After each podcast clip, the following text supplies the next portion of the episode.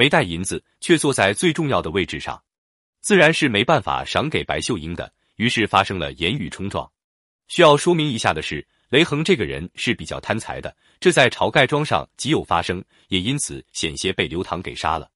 当时白秀英拖住盘子，先到雷恒面前，雷恒便去身边袋里摸时，不想并无一文。雷横道：“今日忘了，不曾带得些出来，明日一发赏你。”白秀英笑道：“头醋不厌二醋薄，官人坐当其位，可出个标手。”雷横通红了面皮，道：“我一时不曾带得出来，非是我舍不得。”白秀英道：“官人既是来听唱，如何不记得带钱出来？”雷横道：“我赏你三五两银子，也不打紧，却恨今日忘记带来。”白秀英道：“官人今日眼见一文也无，提甚三五两银子？正是叫俺望梅止喝，画饼充饥。”说起来，雷横是有短处的。如果雷恒不出钱，白秀英当天的场子就难以应酬下去，甚至可能冷场。为何？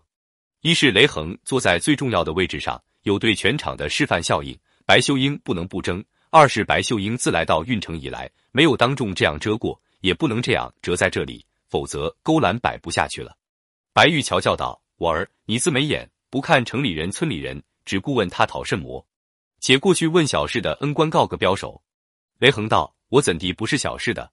白玉桥道：“你若省得这子弟门庭时，狗头上生绝。”众人齐合起来，雷横大怒，便骂道。这五奴怎敢辱我？县太爷的情妇哪能是谁都惹得了的？白秀英愣是给雷横一个大下马威。那花娘见父亲被雷横打了，又带重伤，叫一乘轿子进到知县衙内诉告雷横殴打父亲，搅散勾栏，意在欺骗奴家。知县听了，大树道：“快写状来！这个唤作枕边铃，怎当那婆娘守钉在县内撒娇撒痴，不由知县不行。”立等知县差人把雷横捉拿到官，当听责打，取了招状，将具家来家了，押出去号令示众。那婆娘要逞好手，又去把知县行说了，定要把雷横号令在勾栏门首。第二日，那婆娘再去做场，知县叫把雷横号令在勾栏门首。天下没有哪个母亲是不疼儿子的，好不容易将雷横培养成郓城县刑警队长，偏偏却栽在县长情妇的石榴裙外，并且当众让人羞辱。为娘的咽不下气，也是情理之中的事。那婆婆那里有好气，便指责道：“你这千人骑万人压乱人入的贱母狗，做甚魔道骂我？”